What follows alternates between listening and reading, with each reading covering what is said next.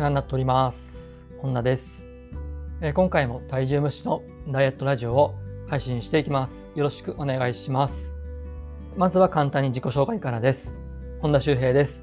普段はオンラインでダイエットのコーチングをしたり、ダイエットの講座を販売し提供しています。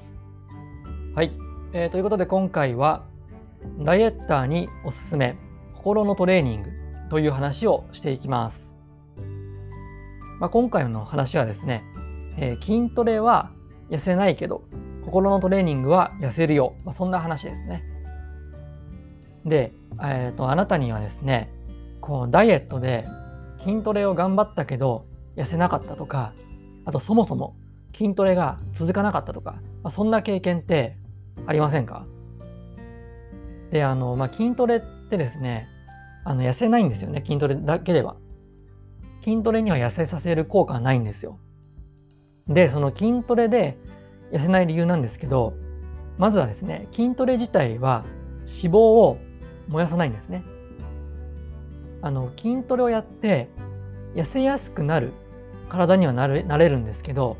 筋トレ自体にはそもそもですね、脂肪を燃やすっていう効果はないんですよ。で、あとは筋肉が増えても消費カロリーっていうのは少ししか増えません。で、あと消費カロリーがそのめちゃめちゃね、大きくなるくらい筋肉を鍛えるには年単位の時間が必要なんですよね。まあ、こんな感じでですね、筋トレっていうのは、まあ、ダイエットにおいては、まあ、非効率的な方法なんですよね。まあ、つまり、こう体脂肪をね、落とす、こうダイエット初期の段階では筋トレっていうのはやんなくていいんですよね。で筋トレいつやるのっていうとね筋トレは、まあ、ある程度痩せてきたらですね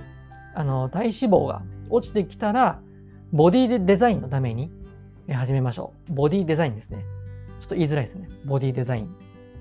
要は、まあ、体脂肪を落とす段階と筋肉をつけて体をデザインするっていうその段階が分かれてるんですよね。そうその段階を分けてやれば筋トレっていうのはいいんですけどいきなり最初から筋トレやっちゃうっていうのはですね、非効率的なんですよ。で、まあ多くのですね、ダイエッターが、あの、なんでこう痩せられないんだろうとかね、あとは一生痩せられないかもとか、一生ダイエットするのかなとかね、太ってる自分最悪とかね、まあ、こんな感じで、もう結構ね、心が疲れちゃってるんですよね。まあ、で、それで心が疲れると、あの、ストレスホルモンが過剰に分泌されて、あのストレス太りしちゃうんですよ。なので、やっぱりね、心は柔らかく、こうしなやかにしておく必要があるわけです。